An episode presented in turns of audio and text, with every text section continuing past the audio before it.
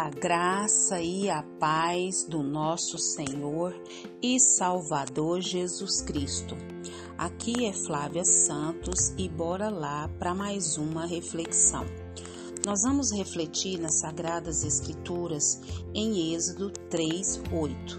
E a Bíblia Sagrada diz: Por isso desci para livrá-los das mãos dos egípcios e tirá-los daqui para uma terra boa e vasta, onde há leite e mel com fartura. Êxodo 3, 8.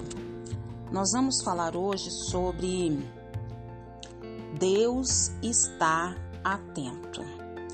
Deus está atento.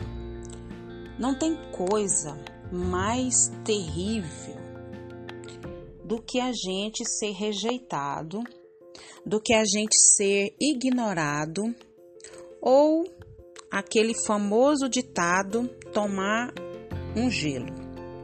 É uma experiência horrível. Quando a gente fala com alguém e essa pessoa simplesmente ela finge não estar escutando, você cumprimenta, ela faz de conta que você não está cumprimentando. E se você fala, finge não ouvir nada e sem dar nenhuma resposta. Misericórdia, que coisa horrorosa é essa? É você estar em um momento de dificuldade, de sofrimento, de dor e você se sente só você muitas das vezes se sente rejeitado, ignorado. E a Bíblia diz que o povo de Israel estava oprimido no Egito. Por quê? Porque era um povo escravo, era um povo sem sonhos, era um povo sem possibilidades. E, e o próximo dia seria melhor do que o dia de ontem. Eles não tinham essa possibilidade, né? essa expectativa. Mas então o povo de Israel deixaram de procurar ajuda humana. E eles começaram a olhar para os céus e a clamarem por Deus. Eles não se calaram diante de Deus. Eles começaram a clamar, a orar, a suplicar, a interceder, a pedir, a suplicar, a implorar Deus que tivesse misericórdia deles naquele sofrimento. E aí, o tema da nossa reflexão: Deus está atento. O nosso Deus não é um criador que se distanciou da obra criada, não. O nosso Deus é um Deus vivo, poderoso, majestoso, supremo, excelso, único, mas ele é um Deus que interage com o seu povo. Deus, ele sabe a causa dos nossos sofrimentos. E ele sabe também qual o caminho da libertação do nosso sofrimento. Deus ele ouviu a oração do povo de Israel e Deus decidiu intervir, acabando com o sofrimento do povo de Israel.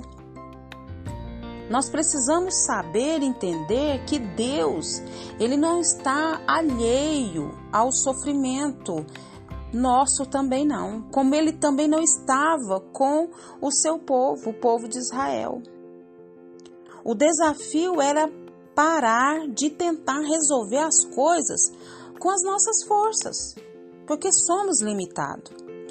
Nós estamos é nas mãos do Senhor. E nós não podemos ficar procurando só ajuda humana, esquecendo de Deus. Então eu e você precisamos clamar, suplicar, orar, buscar e esperar no Senhor a sua providência. Por quê? Porque Deus, ele está atento.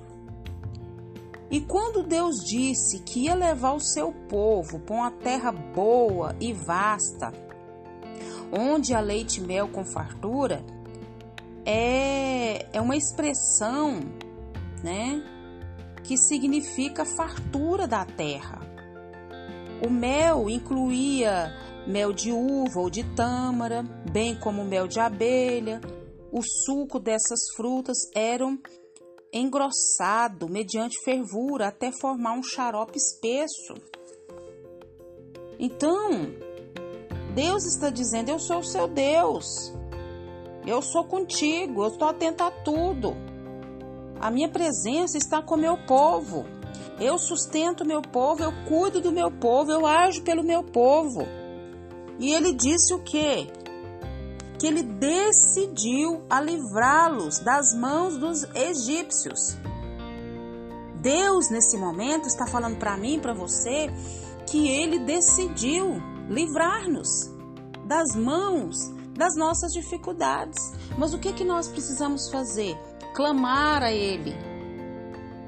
Clamar, suplicar, buscar Sua presença e esperar nele porque Deus está atento. Ele vai intervir, vai nos livrar no momento certo e na hora certa.